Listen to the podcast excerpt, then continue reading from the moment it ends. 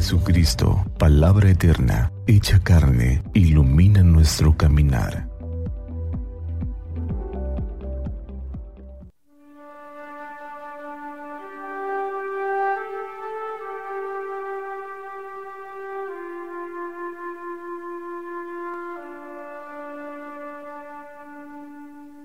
Domingo de Ramos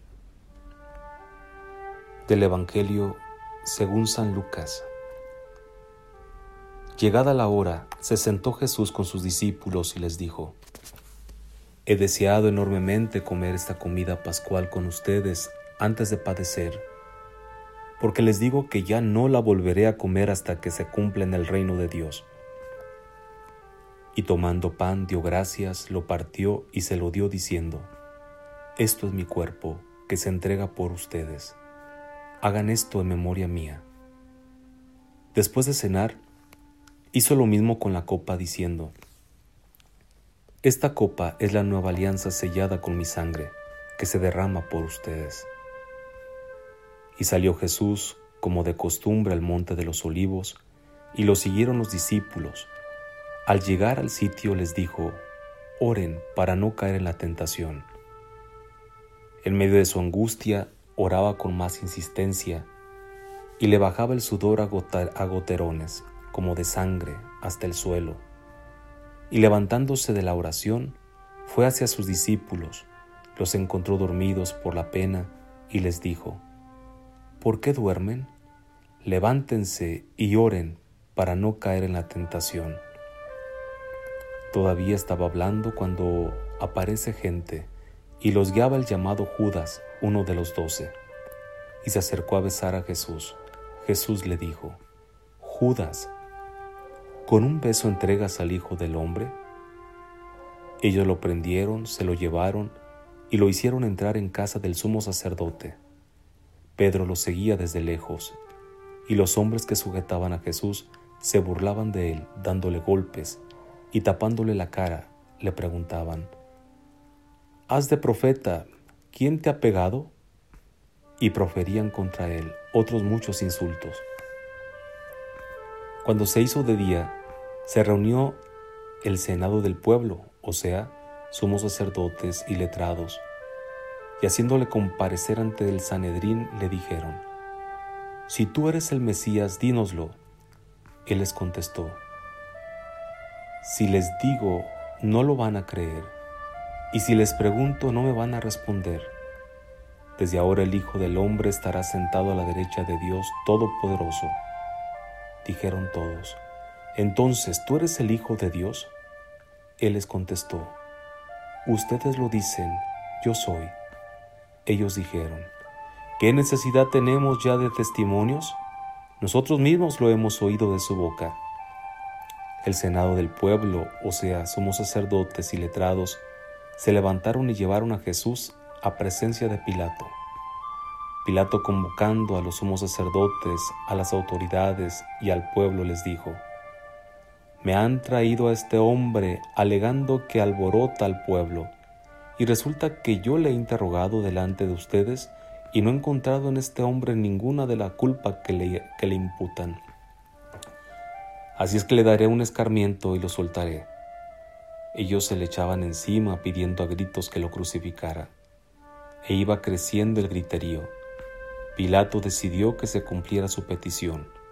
Soltó al que le pedían al que había metido en la cárcel por revuelta y homicidio, y a Jesús se lo entregó a su arbitrio.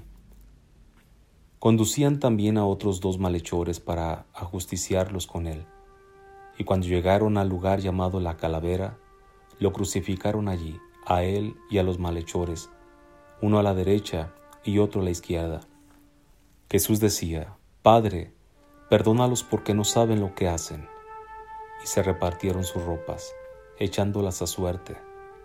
El pueblo estaba mirando, las autoridades le hacían muecas diciendo, A otros ha salvado, que se salve a sí mismo, si él es el Mesías de Dios, el elegido. Se burlaban de él también los soldados, ofreciéndole vinagre y diciendo, Si eres tú el rey de los judíos, sálvate a ti mismo. Había encima un letrero en escritura griega, latina y hebrea, Este es el rey de los judíos. Uno de los malhechores crucificados lo insultaba diciendo, ¿No eres tú el Mesías? Sálvate a ti mismo y a nosotros.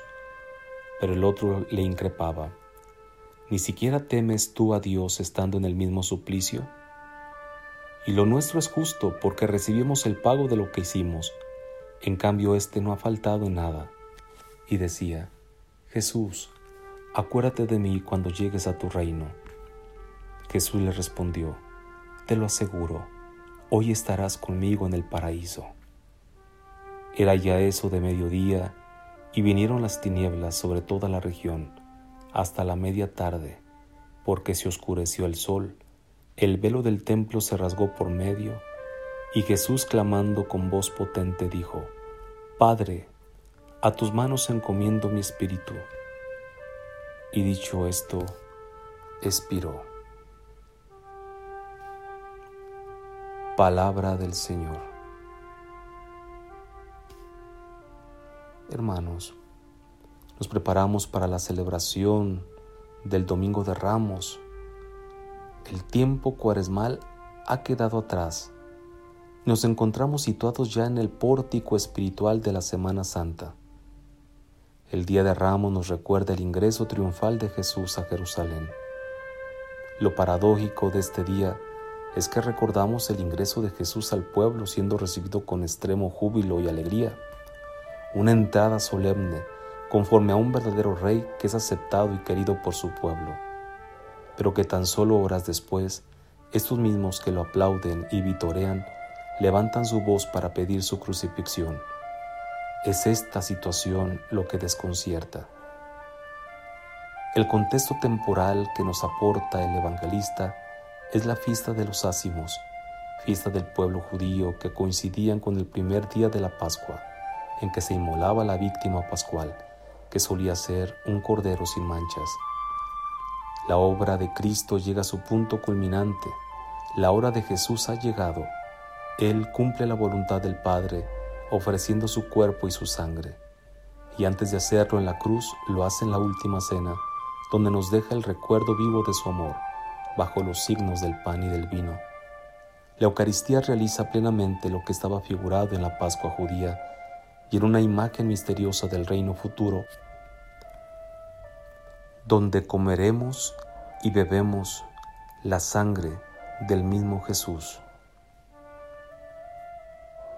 Jesús vive su obra con especial cercanía a su Padre y lo hace por medio de la oración. El relato de la pasión está cargado de situaciones dramáticas y vertiginosas. El anuncio de la traición de uno de sus discípulos que horas más tarde lo entregaría por pocas monedas, Judas.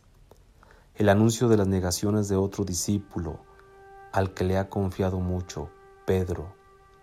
El arresto de Jesús, las negaciones propiamente dichas del apóstol Pedro y todo el padecimiento del Señor en el Sanedrín ante las autoridades.